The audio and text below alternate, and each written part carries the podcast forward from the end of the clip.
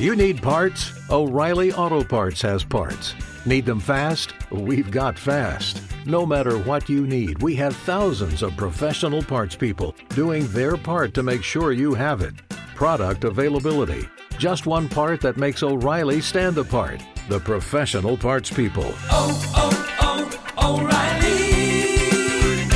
O'Reilly Auto Parts.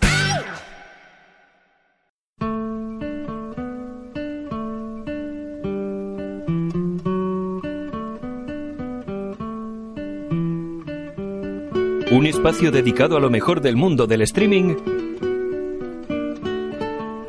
con el comentario y análisis de las mejores series y películas que puedes encontrar online. Esto es NAC, streaming a la carta.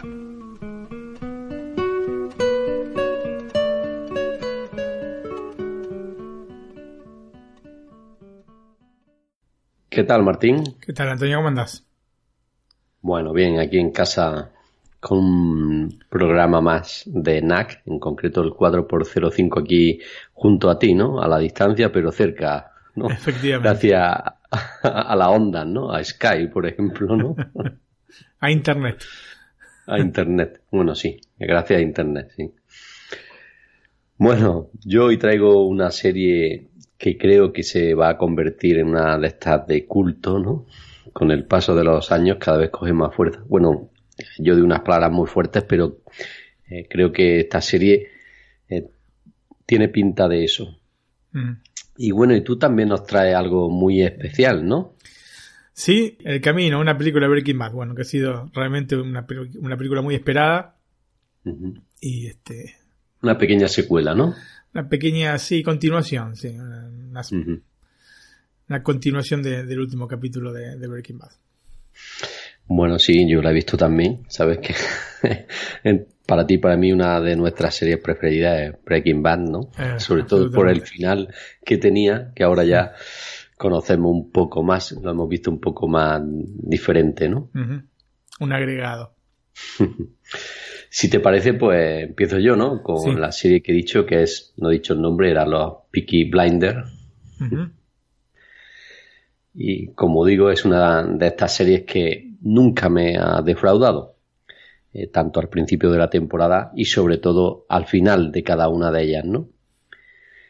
Siempre me deja con un no, así, no, ¿no? Como diciendo, pero hombre, no, no me dejes esperando un año, dos años, tres años, así, de esta forma, ¿no? Pero bueno, bueno, si te parece, antes de empezar, escuchamos el tráiler y ahora continúo. Eh, en este caso en inglés, porque no, no, no, o no lo he conseguido o no está disponible en español. Yo no lo he conseguido, no sé si estará. Bueno, muy bien. When I sleep, I dream, and in my dream, someone wants my crown. Down in a city's hollow, There is God, and there are the Peaky Blinders. We fool around with a shadow. People think that I'm gonna fall. Who's gonna take the throne, eh? We better run. We have never even heard of your people, so we are not afraid of your threats. They said that Tommy Shelby was a spent force.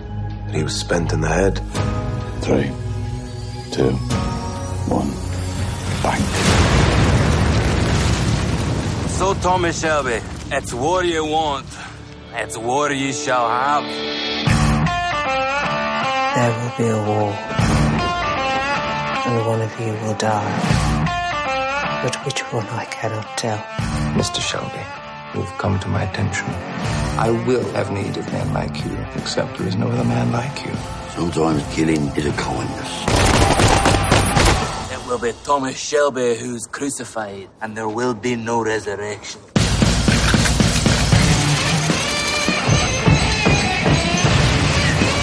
Beyond the ropes, who's gonna hang us now? No one is going to hang you, Tommy. You're going to hang yourself. You have some kind of death wish, Mr. Shelby. Nothing can stop us.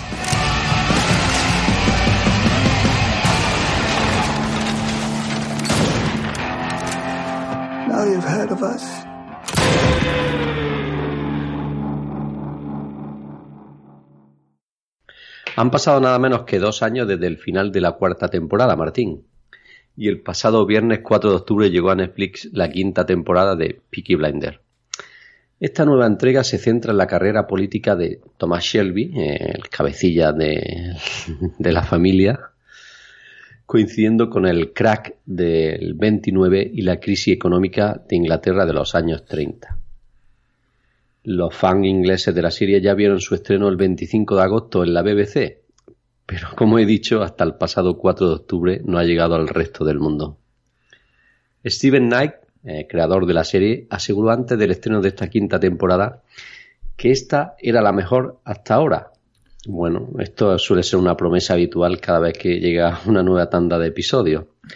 Aunque esta vez tengo que decir que sí, que es una de las mejores o la mejor temporada y que si no es la mejor está a la altura de las dos primeras, que son las mejores. Si te parece, hacemos una pausa musical con Aidel Ainsukum. Perfecto. Que es así, ¿no? Me lo he inventado. Espero. bueno, escuchémoslo, dale.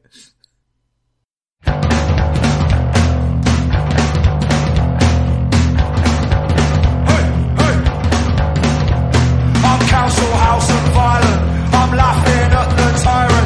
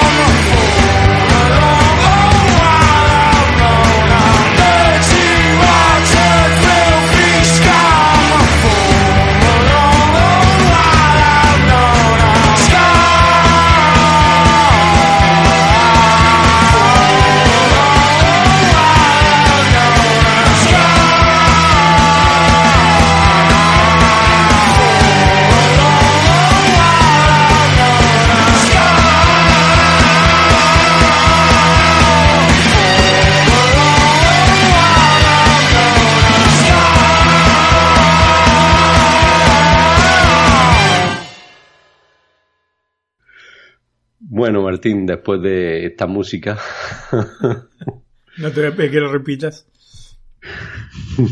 creo que mejor que no.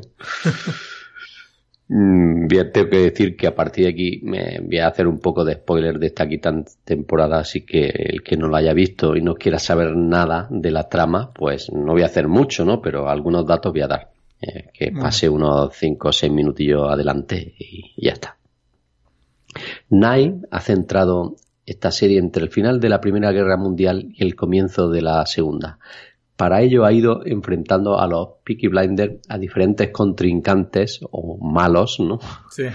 que también existieron en la vida real, aunque por necesidades del guion, alterando normalmente el desenlace para que la familia Shelby mantuviera su posición de poder. El salto a la política del personaje interpretado por Cillian Murphy, unido a las consecuencias derivadas del crack económico de 1929, han sido los ingredientes necesarios para que esta quinta temporada sea tan buena. En estos capítulos se le ha dado mayor interés al, estado mental del protagonista. Eh, ya, sabemos que estuvo, el, bueno, quien haya visto la serie, estuvo la Primera Guerra Mundial y esto hizo que lo dejara un poco marcado, ¿no? Y no es casualidad que las visiones y sueños constantes en los que aparece Gris, eh, su ex mujer asesinada, y que sirve para ir marcando el camino de Tommy, ¿no? O sea que las visiones de Gris, de su ex esposa, le va marcando un poco los pasos a seguir en esta quinta temporada. Ya no es solamente que su estado mental sea cuestionable, sino que Arthur está hundido tras lo sucedido con su esposa eh, Michael quiere ir por su cuenta, ¿no? O coger, ser el cabecilla de los Shelby, ¿no? Y Polly eh, se ha desentendido del negocio, ¿no? Por los problemas de su hijo Michael. Lo que ha puesto a Tommy al borde del colapso. Esto todo unido son los, ingredientes, digamos, de esta quinta temporada y la hacen que sea tan, para mí, tan, tan buena, ¿no? Pero bueno, también ha habido otras cosas que me han gustado menos, ¿no? Y es el dejar todos estos frentes abiertos, ¿no? No se cierra ninguna trama. Mm. Quizá que con seis episodios no sea suficiente tiempo para contarlo todo, ¿no? Desde mi punto de vista, una solución hubiera sido ampliar uno o dos episodios más. Aunque esto no desmerece ni un ápice la temporada. Como he dicho antes, el final me dejó totalmente enganchado. Bueno, esta serie es así, Martín. Bueno, los actores principales, eh, que ya muchos los conocerán. Cillian Murphy es el jefe de la banda, eh, es Tommy Shelby. Helen McCrory como tía Polly. Paul Anderson como Arthur Shelby, es el hermano bruto eh, mayor de Tom que Tommy. Sophie Radley como Adam Ada Shelby, hermana más pequeña del, del clan de los Shelby. Joe Cole como John Shelby, el hermano pequeño de Tommy y de Arthur, Finn Cole como Michael Gray, hijo de Polly, y Harry Kirton como Finn Shelby, el pequeño de los hermanos Shelby. Pasamos a los datos técnicos. Eh, la quinta temporada de los Peaky Blinders tiene seis episodios, como es habitual, eh, cercano a los 50 minutos. Eh, lo típico para la televisión, ¿no? Sabemos que los emite la, la BBC. La calidad de vídeo, pues la mejor disponible en la plataforma de streaming UHD 4K y el sonido Dolby Digital 5.1.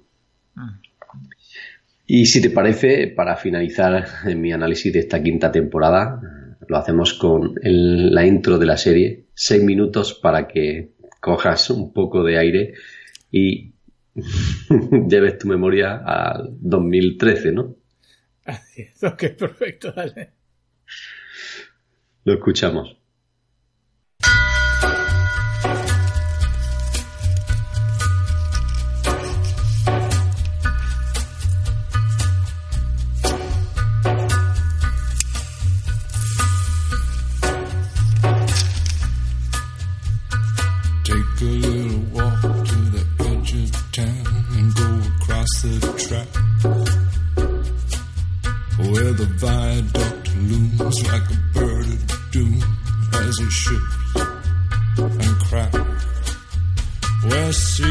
love.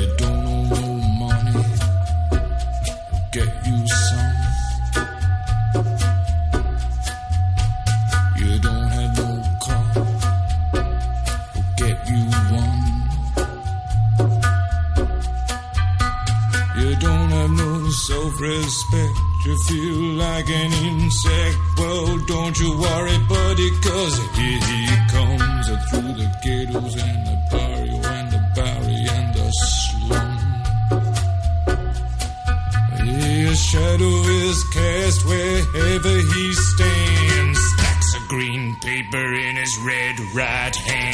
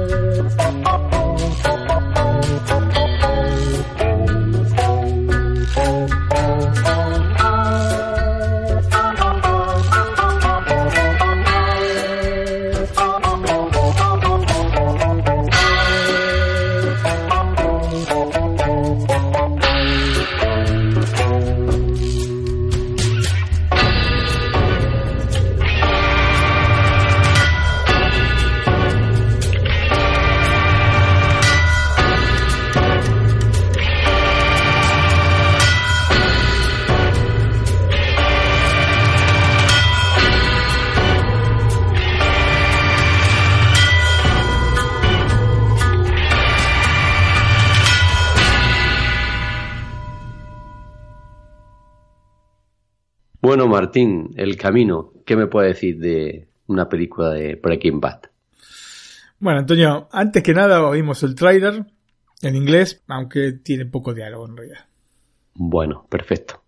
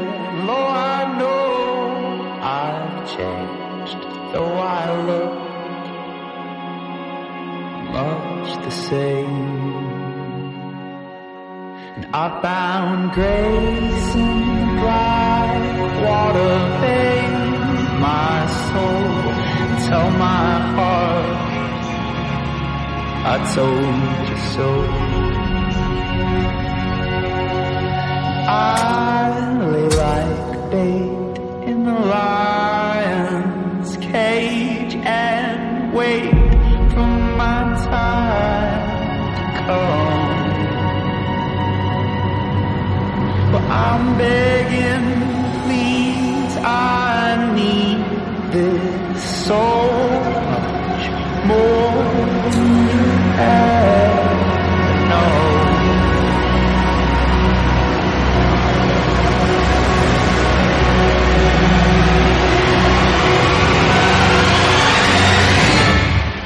You ready?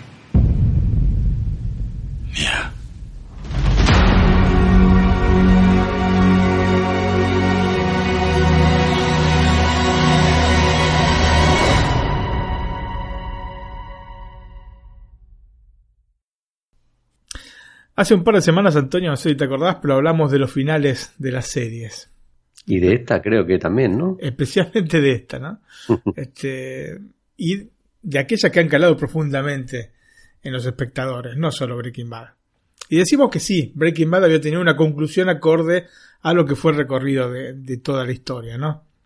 Em, es realmente difícil encontrar muchas series que puedan completar de manera satisfactoria, especialmente para el espectador, este complejo camino con uniformidad y con coherencia. Porque además tenemos que agregarle el componente de un público que tendencialmente se aferra a los personajes. De alguna forma se encariña con los personajes y no quiere dejarlos partir. Aunque se hayan transformado en seres sumamente cuestionables como es claramente el caso de Walter White. Retomar una historia que se cerró bien es de cierta manera más difícil que hacerlo cuando quedaron cuestiones sin resolver. Uh -huh. eh, las dudas sobre lo que sería el camino a una película Breaking Bad estaban puestas en cómo se afrontaría esta cuestión espinosa, ¿no? Y había este, entonces dos posibilidades. Una era trazar un nuevo recorrido para el personaje de Jesse Pinkman que no uh -huh. estuviese vinculado directamente con la trama anterior. Aunque bueno, el título completo nos indicaba que se iba a seguir este, una segunda opción, es decir, la de retomar la historia con las exactas bases en las que se había establecido. Eso es lo que pasa, sí, sí. Ahora, sabiendo que la serie estaría centrada en Jesse, aquí también se nos presentaban otras dos alternativas, ¿no? La de continuar con la historia desde donde se la dejó, o la de desarrollar una trama colocada en otro punto temporal de la vida de Pinkman. Claramente, habiendo pasado más de 10 años desde el inicio de la serie original, era imposible crear una historia precedente si se pretendía que Aaron Paul continuase con el rol, porque digamos que los años, los no, fueron, no pasan en ¿no? ¿no? y no fueron del todo benévolos, especialmente con el actor, ¿no? Este, además, con Better Call Saul ya se había elegido este tipo de fórmula y realizar lo mismo con Jesse hubiese sido un poco repetitivo. Personalmente creo que probablemente lo más interesante hubiese sido continuar con la historia seis años después del final, que en definitiva es el tiempo que pasó entre el último capítulo de Breaking Bad y este octubre de 2019. Sin embargo, bueno, se eligió continuar la historia desde donde se la había dejado. Esto, en realidad, desde lo argumental, podría llegar a ser discutible. Y vos me preguntarás por qué. Y porque el desarrollo de los personajes ya había llegado a su fin. Jesse Pinkman contaba con una nueva oportunidad en su vida y en definitiva siempre es bueno dejar algunos puntos sin dilucidar, ¿no? Como para dar eh, lugar a un poco de misterio y permitir en definitiva este dulce juego de las hipótesis. ¿no? ¿Quién no habrá trazado alguna hipótesis cuando se producía un espacio temporal no, no completado en alguna serie? Y acá hubiese sido bueno. O sea, hubiese ver a Pinkman seis años después y preguntarse cómo es que llegó hasta ese punto, hubiese dado juego a, a muchas hipótesis y esto es parte del juego de ver este, una serie, ¿no? La cuestión es que la película, que en realidad tiene un ritmo y un aspecto visual que podría estar más ligado a un capítulo doble de Breaking Bad que a un verdadero film per se, parte, sí, desde la continuación de este recorrido que debe realizar Jesse, no solo para alcanzar la seguridad, sino para consolidar un cambio de actitud ante la vida, pero corre sobre dos carriles separados. Uno eh, está ligado a la presencia de personajes del pasado que tienen en algunos casos un peso específico limitado dentro de la trama y están más que nada ligadas a una necesidad de dar a los espectadores uno de los elementos que sin lugar a dudas fueron a buscar, ¿no? Este de ver a los personajes tan queridos. No es descabellado pensar que una consistente fiesta de quienes vieron la película lo hayan hecho para reencontrarse con Walter White. Pero más allá de este aspecto, lo que resulta mucho más interesante es lo que acontece en el segundo carril, ¿no? El que nos muestra la evolución del personaje de Jesse a partir de un clásico de Breaking Bad, ¿no? Contarnos una historia dentro de otra historia. Y esta historia que va a marcar a Jesse a fuego está relacionada a su cautiverio, pero más específicamente a su relación con Todd, que es probablemente el personaje más extraño e impredecible de toda la serie. Y mira qué decir, ¿eh? Sí, sí. qué decir. Antonio, hacemos eh, una pausa musical y escuchamos eh, el- la canción Static on the Radio o Static on the Radio de Jim White. Perfecto.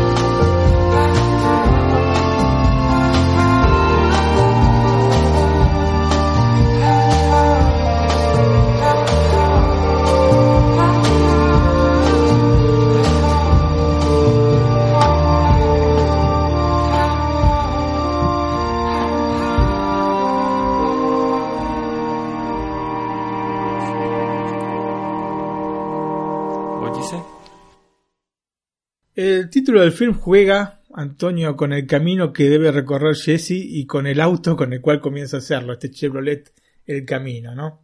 Por eso Camino está este, co- con mayúscula en el título.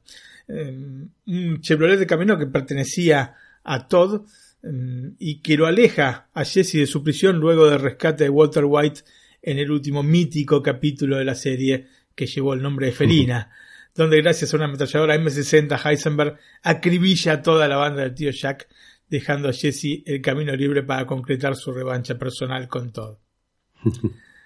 Como decía, Jesse se marcha dejando detrás de la nube de polvo que levanta este Chevrolet un futuro que también resulta nebuloso. ¿no? El film entonces continúa la historia desde allí, de ese punto, como una suerte de prolongación del final de la serie y concluyendo la historia de Pinkman.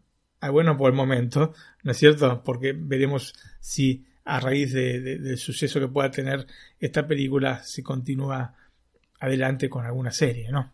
O con alguna otra película. Como sabemos, Antonio, este personaje, o no sé si lo sabrás, el personaje de Pinkman en realidad no debería haber durado más de una temporada. ¿no? De hecho, el creador de la serie, Vince Gilligan, tenía la intención de que Jesse muriese durante la primera temporada de Breaking Bad. Y esto no terminó aconteciendo porque hubo eh, una huelga de guionistas entre noviembre de 2007 y febrero de 2008 que causó la reducción de los capítulos este, de esa primera temporada de la serie a solo 7. Es decir, dos episodios menos de lo que eh, en un primer momento estaba previsto. Eh, esto, bueno, no aconteció solamente con Breaking Bad, sino que eh, pasó también con otras importantes series del momento, ¿no? The Big Bang Theory, eh, Cómo tu madre, Lost y un largo etcétera, también contaron con temporadas acotadas. La cuestión es que a pesar de que Pinkman transcurre gran parte de la serie bajo la sombra de Walter White, el público, para sorpresa de Gilligan, rápidamente conectó con este personaje inmaduro, maleducado, desprolijo y sumamente inseguro, por lo que se decidió que continuase en la serie que había comenzado a emitirse en los Estados Unidos en enero de 2008. Aprovechando entonces que los últimos dos capítulos no habían terminado de escribirse, aparentemente Jesse moría en el capítulo final de la temporada, el noveno, y, y en vista de la popularidad que había cobrado el personaje, Gilligan decidió darle una segunda posibilidad a Pinkman, lo que terminó siendo una jugada acertada. Como sabemos, en el desarrollo de la serie, Walter White de alguna manera u otra y a pesar de la tensa relación entre ambos, va a terminar velando siempre por su exalumno. ¿no? También es cierto que en realidad se genera entre ambos, pero más por parte de White, una relación contradictoria en la que mm, este último mezcla momentos heroicos protegiendo a su compañero con otros en los que lo utiliza como simple títere. Esto claramente hace eh, a la esencia de, Walter, ¿no? Y es uno de los motores que impulsaron toda la serie desde el inicio hasta el último capítulo. La relación de Walter White con Jesse Pinkman se convierte entonces en una metáfora de la lucha interior del profesor de química entre lo que fue y lo que se está convirtiendo. Em, pero Antonio, vos te preguntarás cómo iba a morir Jesse, ¿no? En una serie en la que las muertes son bastante particulares. Muy bien, muy bien, no, ¿no? Yo creo que no. Bueno, dependiendo qué es lo que consideres bien o bueno. No, rápido. Si es muy sangrienta, no, rápido seguramente que no. este, increíblemente, bueno, o no tanto, a manos de Walter White moría, ¿no? Todo esto ya había sido pensado desde ya por Gilligan pero antes de hacer el episodio piloto. O sea, lo tenía todo planificado, toda esta muerte de, Jesse Pinkman. Eh, las circunstancias, digamos que eran lógicas dentro de lo que es la coherencia de la serie, ¿no? Walter White, luego de uno de estos clásicos desastres generados por Pinkman, lo encerraba en un sótano torturándolo. De hecho, cada día le cortaba el dedo de un pie, cauterizando la herida con un soplete de manera tal de evitar una hemorragia. Qué linda imagen, ¿no? Seguramente. Pero bueno, Walter le daba, así, de puro buen corazón, la posibilidad de escape del dolor dejando un cable conectado a un fusil que le apuntaba a la cabeza. Jesse, sin embargo, no tomaba la decisión de quitarse la vida, pero semanas más tarde lo encontraba el hijo de White y dándose cuenta de esto, Jesse tiraba de la cuerda matándose y matando a Walter Jr. Un final eh, fuerte para el personaje que de todas formas no había sido apreciado por los dirigentes de la, AMC en su momento y por lo que nunca prosperó. Bueno, aparte de por el hecho de que, eh, como te decía, Gilligan ya había, tenía otros planes para Jesse, ¿no? La cuestión es que em, la gente, igualmente de la AMC, le dijo a Gilligan que realmente estaba muy mal de la cabeza y que se tenía que hacer ver porque era un final este, aterrador de temporada. Eh, Antonio, la cuestión es que con el correr de las temporadas la serie lentamente fue profundizando en este personaje que en un principio estaba claramente delineado como un secundario. Y bueno, Gilligan, que es un verdadero experto a la hora de generar un telón de fondo para sus personajes, fue desarrollando esta personalidad cambiante en un Pinkman al que en todo momento veíamos que estaba a la búsqueda de algo a lo que poder aferrarse efectivamente, ¿no? El gran problema era que su mundo interior era de una agitación tal de condenarlo de antemano a una especie de ostracismo afectivo. Em, por otra parte, se le dieron a Pinkman unas enormes cuotas de sufrimiento con fuertes dosis de una increíble falta de fortuna que terminaron delineando un personaje em, que dista mucho de lo que podría ser el protagonista de una serie. Aunque es bueno aclarar que em, el protagonista de Breaking Bad es Walter White. Eh, el, papel de Jesse Pinkman es, digamos, de un secundario de primer nivel, ¿no? El primer secundario. Pero el protagonista indiscutible es Walter White. No son los coprotagonistas, aunque aparezcan los pósters juntos. El protagonista es Walter White. La historia es la de Walter White. La realidad es que Jesse era en Breaking Bad la encarnación del poder de Walter White de corromper y terminar destruyendo cualquier cosa que estuviese en su órbita en esta extraordinaria transformación que tiene, ¿no? Este, de ser normal de un profesor este, de escuela, de un tipo bueno, a villano. Em, Jesse, un vendedor de drogas de poca monta, queda envuelto en una espiral de muerte, violencia y desesperación a niveles que, eh, por sus condiciones personales, jamás hubiese alcanzado. Pero bueno, para eso están los profesores, ¿no? Sí. bueno, también bueno, fue profesor y, alumno también. de algunas cosas también aprendió Walter White. Ah, seguramente, seguramente. Su vida entonces da un giro dramático cuando comienza a considerar metanfetaminas, posteriormente convertida en esta Meta Blue con el señor White. La verdad es que Pinkman no tiene demasiados elementos como para aportar a esta sociedad, desde ya que el elemento intelectual no lo tiene, lo que tiene son estos pocos contactos con despachadores de cuarta línea. Y justamente en esta manera de colocar los personajes fuera de contexto se basó la serie que luego se fue desarrollando por otros senderos, pero sin perder jamás este punto de partida. Cada uno de los personajes está generando de los este, protagonistas, Walter White, este, repito, es el protagonista, están ubicados este, fuera de contexto en sus lugares, por lo menos al inicio. Entonces, eh, un poco se juega con esto dentro de la serie, ¿no? Lo cierto es que, eh, por un lado, Walter White cumplió su transformación de manera completa, ¿no? El personaje del primer capítulo se diferencia tanto del del último que si no se vio la serie por entero se podría dudar sobre la validez del recorrido para unir estos dos puntos, ¿no? Y es por eso que no nos podemos olvidar de uno y otro, del inicio y del final, contrastantes desde lo visual y hasta en lo profundo del personaje. El Walter White en calzoncillos, a plena luz del día, con una pistola en la mano apuntando sin saber a qué, dista mucho de que fríamente calculó una masacre con una M60, ¿no? Son eh, luces y sombras eh, de un personaje que concluye una transformación completa. Por su parte, Jesse cambia relativamente poco en, en, toda la serie. No tiene una transformación, no cumple su ciclo entero. Tiene más experiencia, sí, pero sigue siendo un individuo de no tantas luces que tras una fachada pendenciera esconde una inseguridad llamativa, especialmente por todo lo que ha vivido, ¿no? Y por el ámbito en que se mueve. Tendría que tener más seguridad en sí mismo, pero no, es muy inseguro. Y eh, digamos, este es un poco el contraste entre los dos personajes, ¿no? Uno que, mm, digamos, completa su círculo de, transformación y otro que directamente llano en toda la serie. Antonio, hacemos eh, otra pausa musical y escuchamos eh, Sharing the Night Together del Dr. Hook. Perfecto.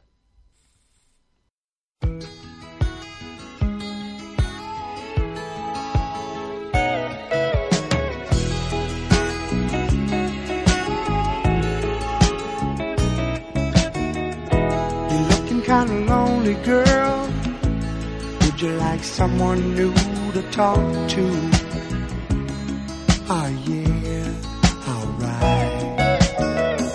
I'm feeling kind of lonely too, if you don't mind. Can I sit down here beside you? Oh yeah, alright.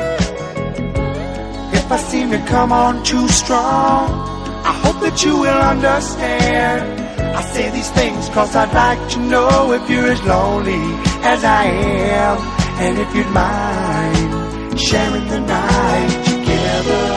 Oh, yeah. Sharing the night together. Oh, yeah. Sharing the night. We could bring in the morning, girl, if you wanna go that far. And if tomorrow finds us together right here, the way we are, would you mind sharing the night together? Whoa, yeah, sharing the night together. Whoa, yeah, sharing the night.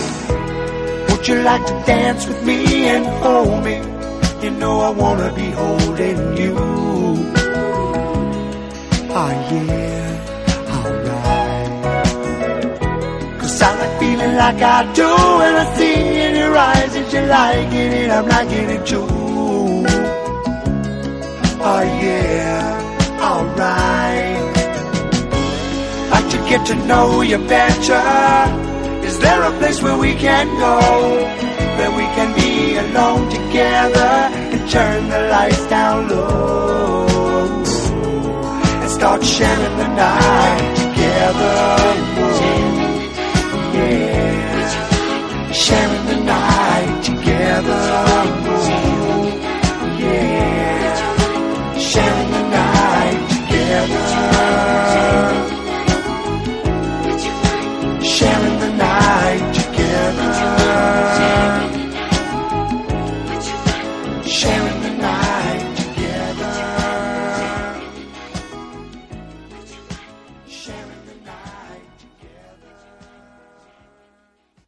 Bueno, Antonio, y después de haber delineado un poco lo que es el personaje de Jesse Pinkman, voy a pasar a hablar de la película.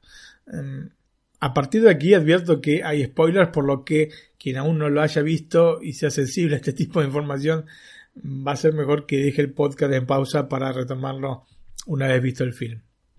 Con esto no quiero decir que voy a contar el final de la película porque no pienso hacerlo, pero algunos datos voy a dar y eh, eh, que sea, digamos, muy sensible a este tipo de, de, datos y que, que, se enoje mejor que, que, ponga pausa en serio como para, este, no perder la sorpresa. Mm, si bien no es absolutamente necesario repasar la serie completa para ver la película, tal vez sería útil al menos ver la segunda parte de la última temporada. Repito, no es algo vital como para poder comprender el desarrollo de la trama, pero seguramente va a ser una ayuda para poder disfrutar de los pequeños detalles que se van a ir relacionando con la serie y que son muchos. También es cierto que mm, de esta manera notaremos aún más los evidentes cambios físicos y el envejecimiento de los protagonistas, pero creo que Niña de Máxima eh, son más los pros que los contras de ver em, los digamos la segunda parte de la quinta temporada o al menos los últimos este, cinco capítulos. Yo iría a ver toda la, la mitad de la, de la temporada, pero si, si, no se quiere este, perder tanto tiempo, eh, con ver los últimos cinco capítulos también puede valer. Eh, la trama de la película entonces, como dije, comienza luego del final de Breaking Bad. Em, en realidad hay un flashback que da inicio al film en el cual asistiremos a un diálogo entre Jesse y Mike en las orillas de un río. ¿A qué río que recordamos de la serie, no? Y este inicio ciertamente nos va a dar una pauta sobre el rol que van a cumplir la mayor parte de estos flashbacks dentro de la película.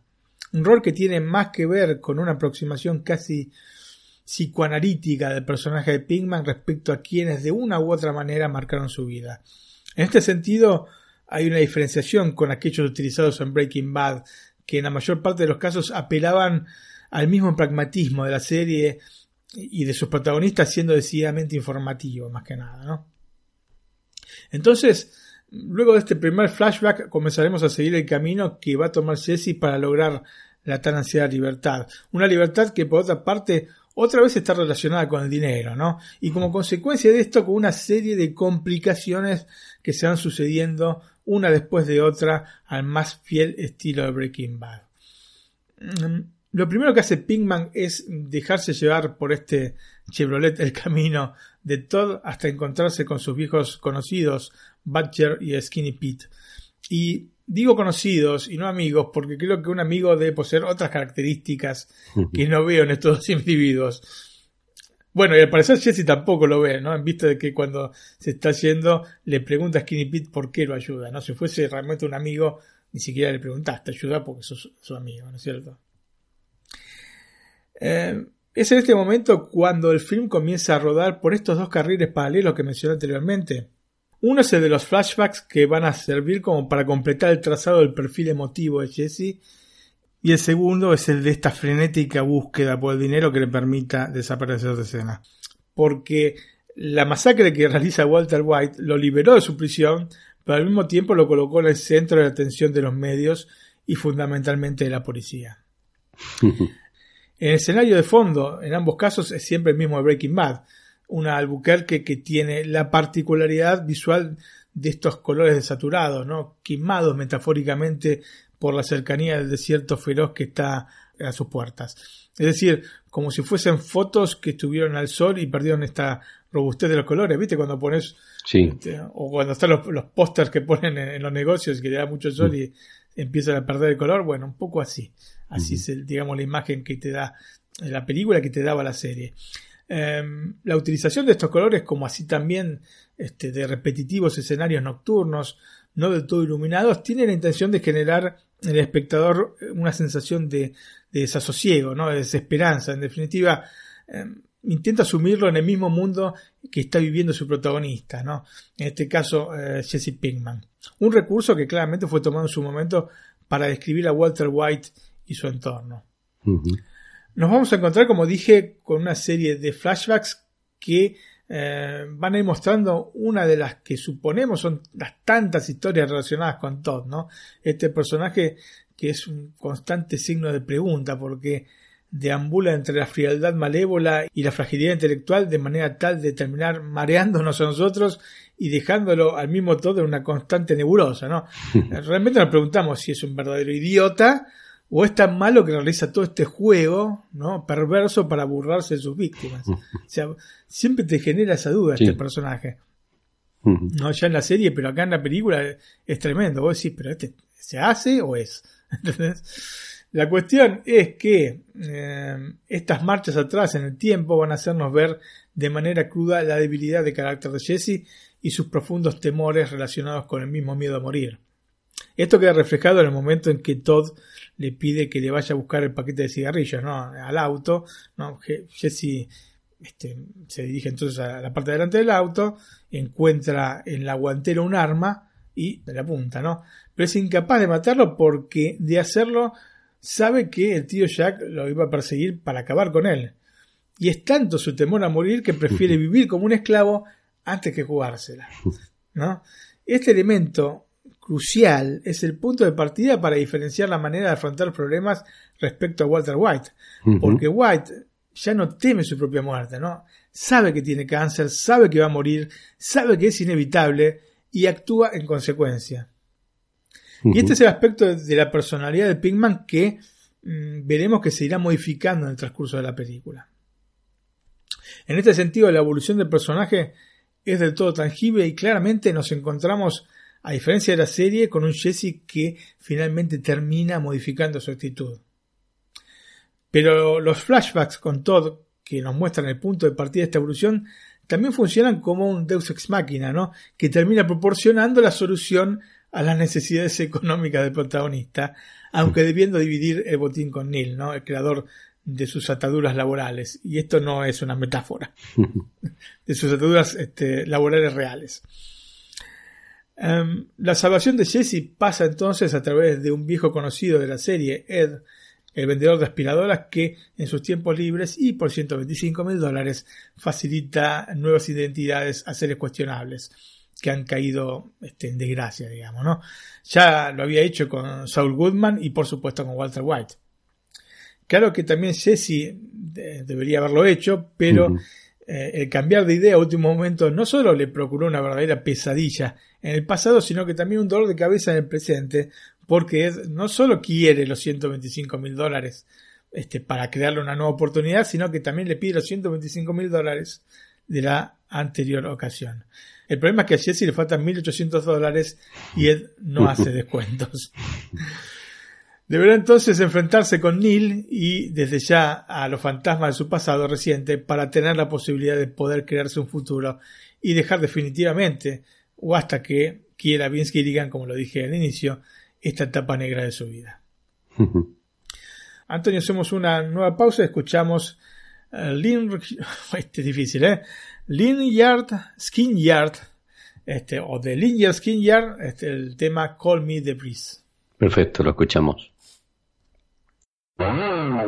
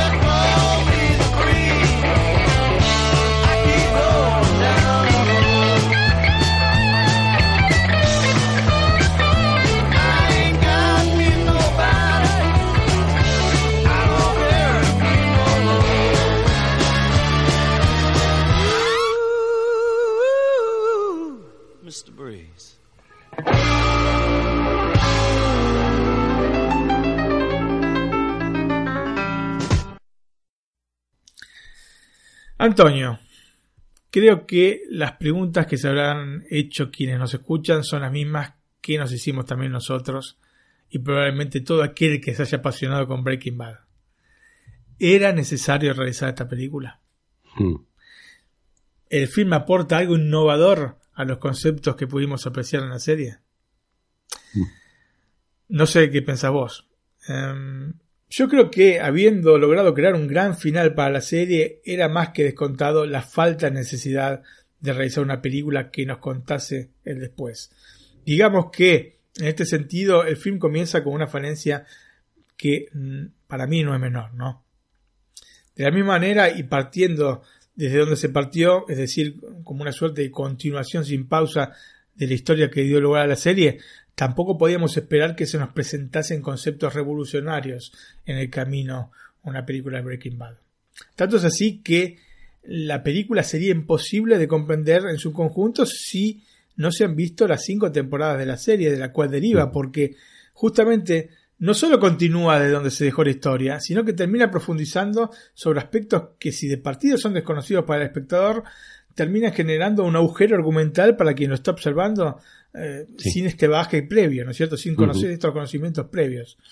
Es por eso que la película funciona más como un capítulo extra de la última temporada, una especie de triple episodio, que como una película por sí misma.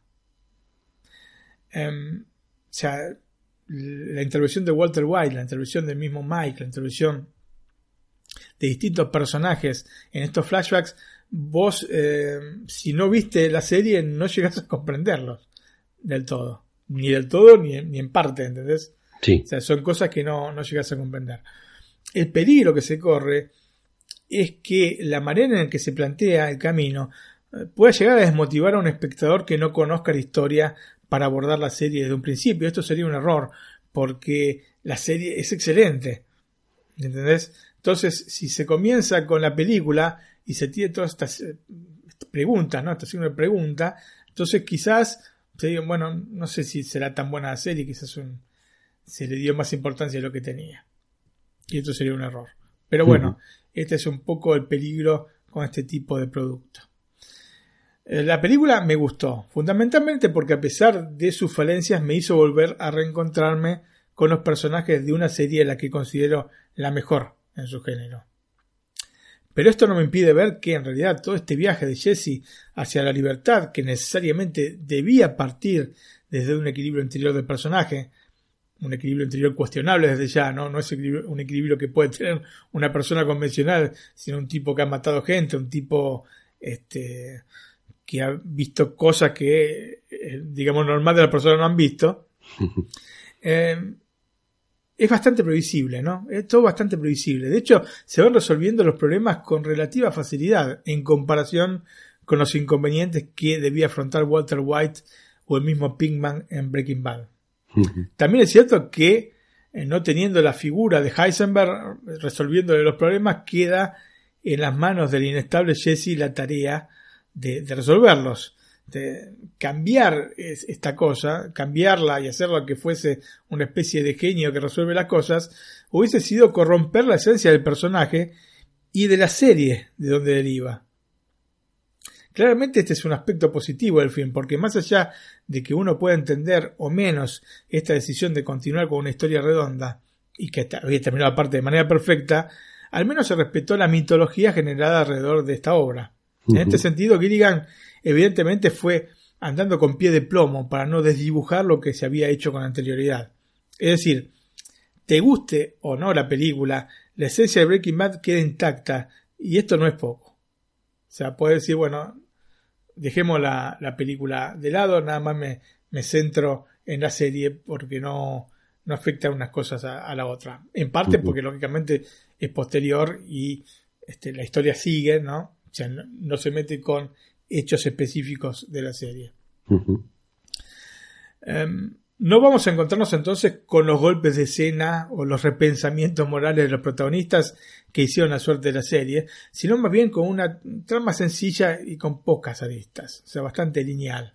Claramente em, son ópticas diferentes porque un film condensa lo que una serie amplía, ¿no? Por ende, el estilo narrativo se debe adaptar al producto, lo que complicó la adaptación es la genialidad de la serie. O sea, no se puede mejorar lo inmejorable. Y cambiar el formato es cambiar el concepto desde el que parte. Por lo que el resultado difícilmente sea el que se pretende. Bueno, capaz que se pretendía este resultado, ¿eh? No digo que no. Porque te repito, no es que está mal la película. Pero, digamos, hay un mundo de diferencia con la serie. Breaking Bad se basó en el concepto serial en su más acabada expresión.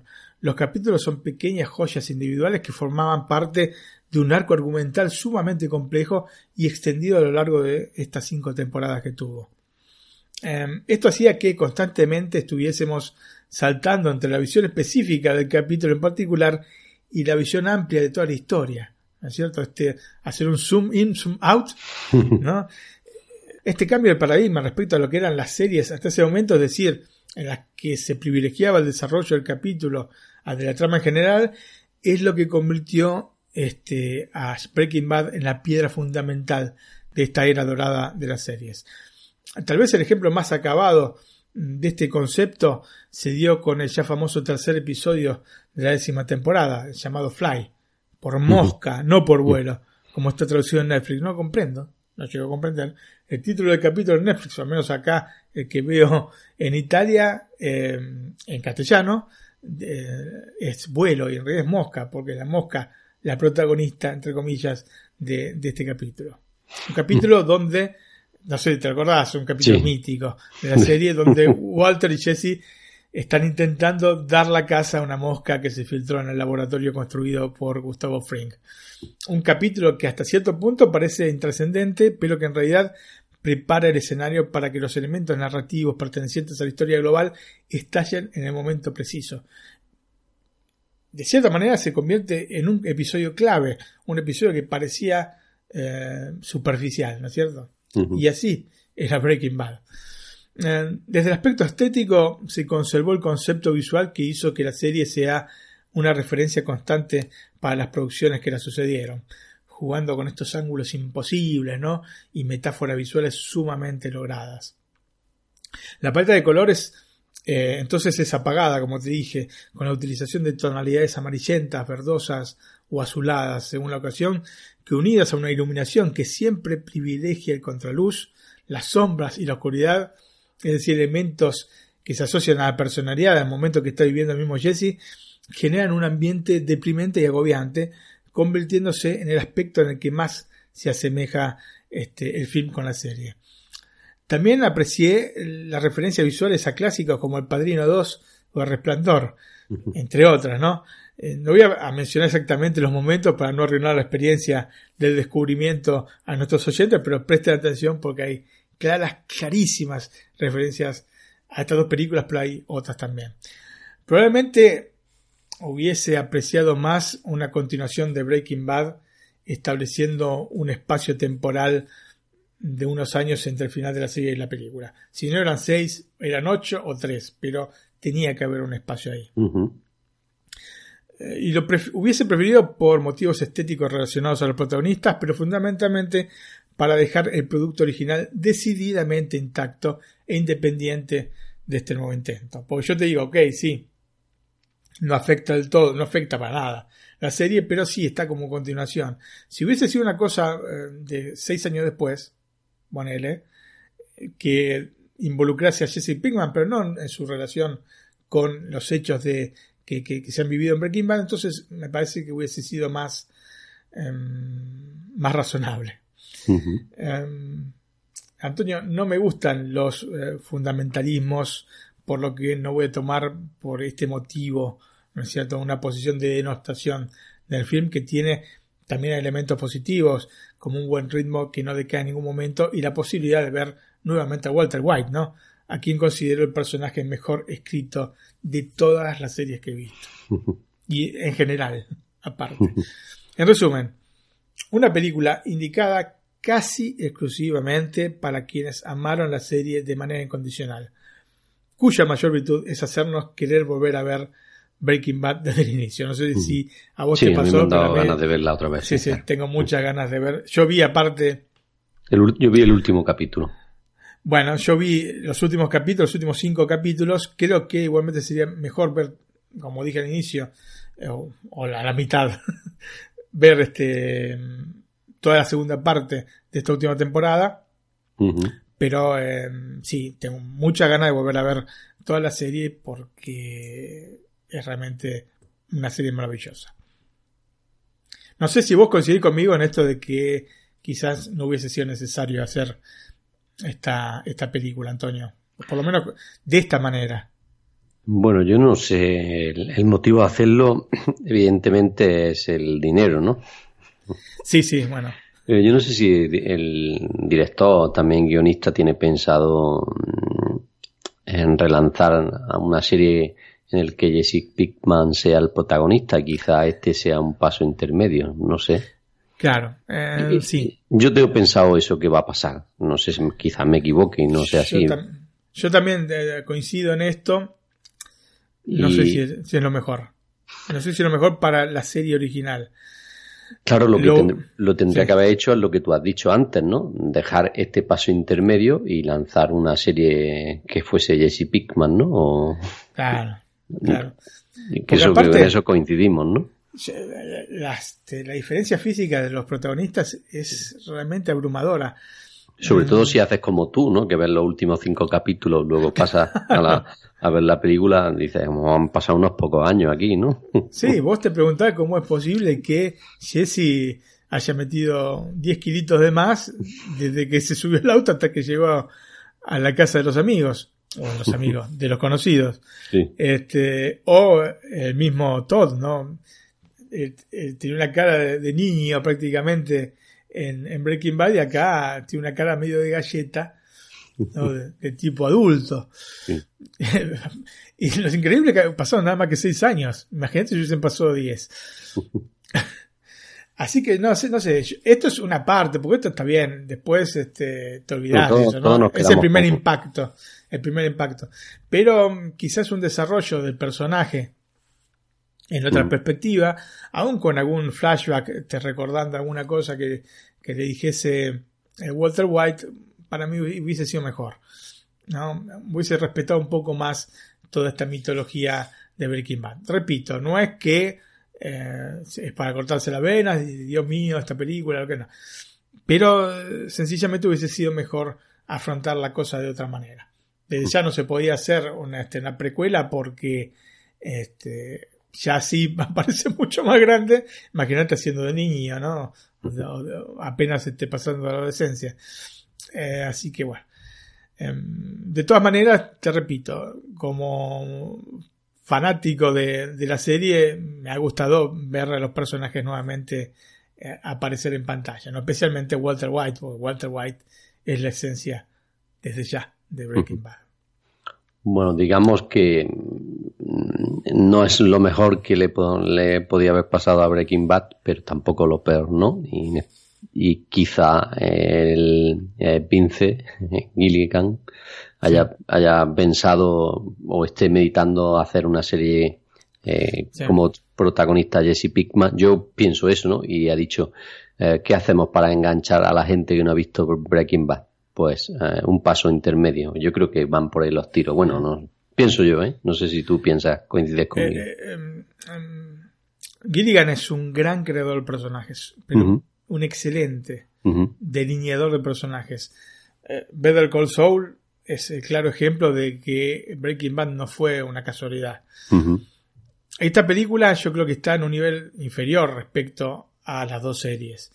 Mm, me hubiese gustado más una cosa más en el futuro, sinceramente. O sea, Eso no en el inmediato futuro, uh -huh. este, después de. Sí, pasado lo que ha dicho, 6, 7, 8, 9 años, ¿no? Efectivamente, porque está tan bien, tan redondo el final de la serie que uh -huh. eh, es inútil, porque hubiese podido ser igualmente una muy buena este, una muy buena película este, porque él sabe delinear los personajes de, de, buena manera y se podían igualmente emplear flashbacks y todo lo que quisiese pero en, en, otro, en otras circunstancias no tan relacionadas con, con la serie original uh -huh.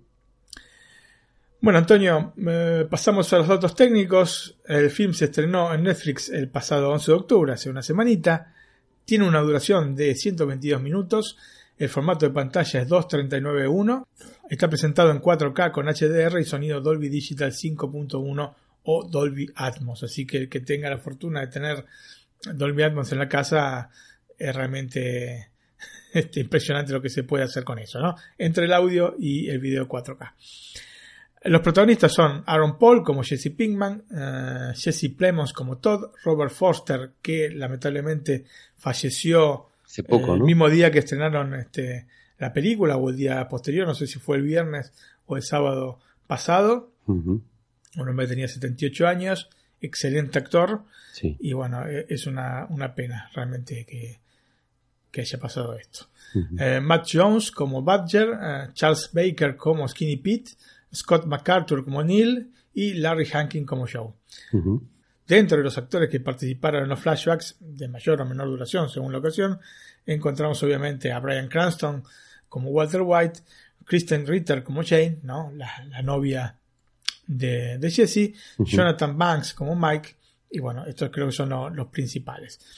Eh, el guion y la dirección estuvieron, como te estoy diciendo, a cargo de Vince Gilligan. Muy bien, Martín. Pues hoy hemos tenido aquí dos recomendaciones recién salidas del horno. Muy Sí. buenas, las dos. Así es, así es. Así que tiene aquí una horita de entretenimiento. Y si te parece, pues pasamos ya para finalizar el podcast. Empezamos por las redes sociales. Muy bien, entonces si quieren conectarse con nosotros pueden enviarnos un mail a eh, nac.iosmac.es nac arroba iosmac.es En nuestro blog, Nuestro blog es eh, www.nacstreaming.com www.nacstreaming.com perfecto, allí tienen también acceso a todas las redes sociales, ¿no? Eh, Twitter, Instagram, Facebook y también tenemos eh, un canal de Telegram en el que comentamos con nuestros oyentes, ¿no? Series y películas y hablamos en general de cine, ¿no? Y de series. Para tener acceso a este eh, canal de Telegram, tan solo tienen que mandar un email, ¿no? A la cuenta que has dicho y les pasamos el link de acceso. Y si te parece, Martín, pues damos un poquito otro salto y nos pasamos a agradecer a los que han dejado el like en el programa o programas anteriores. Sí, mm, agradecemos a quienes han- nos han dejado el like en estos primeros cuatro programas de, de la temporada, que son Señor Suki, Alfredo Lugo, Gustavo Echeverry, César Cavazos, Alex Fernández, Telesma 7, Neocab, Dave Mac, Uda, Carlos Bianco, Serenita FM, Gregorio Gómez Polo y dos Juan Lu. Muchas gracias, gente. Bueno, Martín, pues no sé qué nos tendrá hoy preparado para el cierre musical. Bueno, no sé, Antonio, si has visto esta saga de películas de The Burn. Sí, alguna he visto, no sé si todas, pero la mayoría. Son cinco películas, las tres primeras son las, las que valen la pena. Eh, y vamos a escuchar eh, una canción que pertenece a. eh, yo creo que se oye más de una película, pero yo la relaciono este, específicamente con la tercera, The Burn Ultimatum, y se llama Extreme Ways de Moby. Bueno, Martín, pues lo escuchamos y nos despedimos hasta el próximo programa. Chao, amigos, un abrazo. Chao, hasta la próxima, ¿eh? gracias. Chao.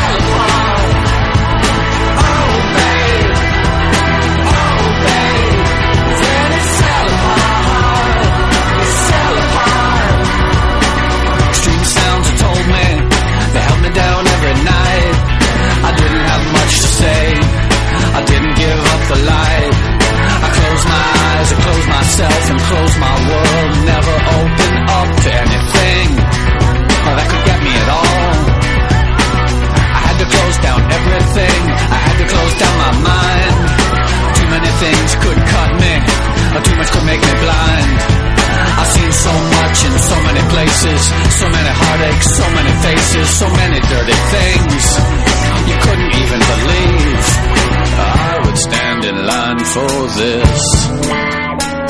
There's always room in life for this.